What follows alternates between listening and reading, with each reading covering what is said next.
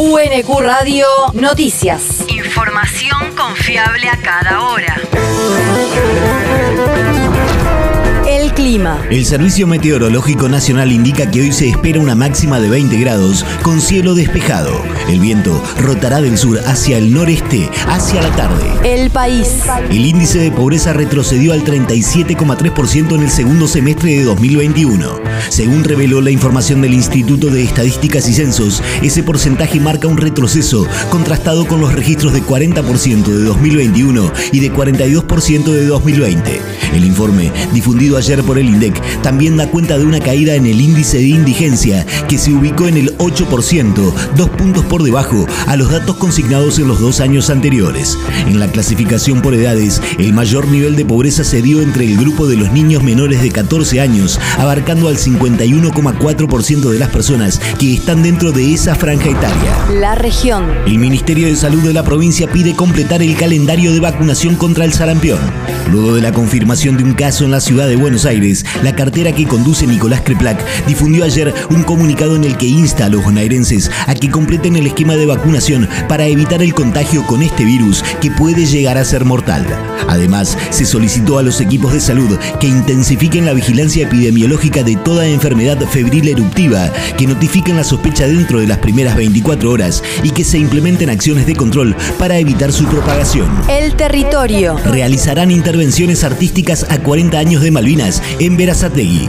El área de arte público de la Secretaría de Cultura y Educación de la Municipalidad de Verazategui inició dos intervenciones artísticas en la técnica de mosaicismo destinadas a espacios que son muy transitados como la rotonda de Barrio Marítimo y la Plaza General Belgrano de Ranela. Estas obras serán emplazadas para conmemorar el 40 aniversario de la gesta de Malvinas. El mundo. Rusia denuncia ante Naciones Unidas las violaciones del ejército ucraniano. En el marco de la 49 sesión del Consejo de Derechos Humanos de la ONU, el representante de Moscú, Vasily Nevencia, citó numerosos ejemplos de acciones masivas contra los derechos humanos realizadas por Ucrania con armas provenientes de Estados Unidos y algunas naciones de la Unión Europea. El funcionario hizo especial énfasis en el bombardeo sobre Mariupol llevado a cabo por los batallones nacionalistas de Azov y sector derecha cuando los refugiados intentaban salir con destino a Rusia. Por su parte, la alta comisionada de las Naciones Unidas para los Derechos Humanos, Michelle Bachelet, en el informe ofrecido ayer, mencionó los detalles recibidos por su oficina sobre la detención de cerca de 350 personas por parte de las fuerzas del orden de Ucrania. La universidad. La UNQ inaugura nuevas aulas en el pabellón central. El próximo miércoles 6 de abril, la Universidad Nacional de Quilmes inaugurará el área que completa el plan maestro arquitectónico y que vincula dos naves de la antigua fábrica textil.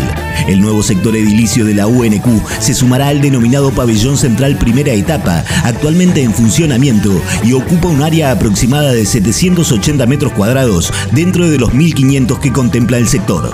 Como todos los espacios de la universidad, el proyecto se realizó sobre la traza generada por la antigua Fabril Financiera, respetando sus características industriales. Iniciamos el pabellón central Claudio Cosoy, director de Hábitat de la Universidad Nacional de Quilmes. con fondos propios y es esa etapa por la que accedimos y ahora hemos logrado que eh, mediante el, el financiamiento de la CAF más precisamente poder cerrar todo lo que es el pabellón central, añadir eh, 17 aulas, completar las aulas de enfermería y con eh, restos de la vieja fábrica en la planta baja armar un museo de sitio La segunda nave del pabellón central cuenta con 18 nuevas aulas que darán cobertura a las necesidades de una matrícula en constante crecimiento y beneficiará a más de 31.000 estudiantes. El deporte. Murió el Chango Cárdenas, el autor del gol más importante en la historia de Racing. Juan Carlos Cárdenas, autor del gol más importante en la historia del Racing Club de Avellaneda, falleció anoche a los 76 años. La entidad informó del deceso del histórico exjugador santiagueño a través de un comunicado. El emblemático ex mediocampista anotó el tanto del triunfo contra el Celtic de Escocia, con el que el famoso equipo de José obtuvo la primera Copa Intercontinental para un equipo argentino en la temporada de 1967. UNQ Radio te mantiene informado. Información confiable a cada hora. UNQ Radio, la radio pública.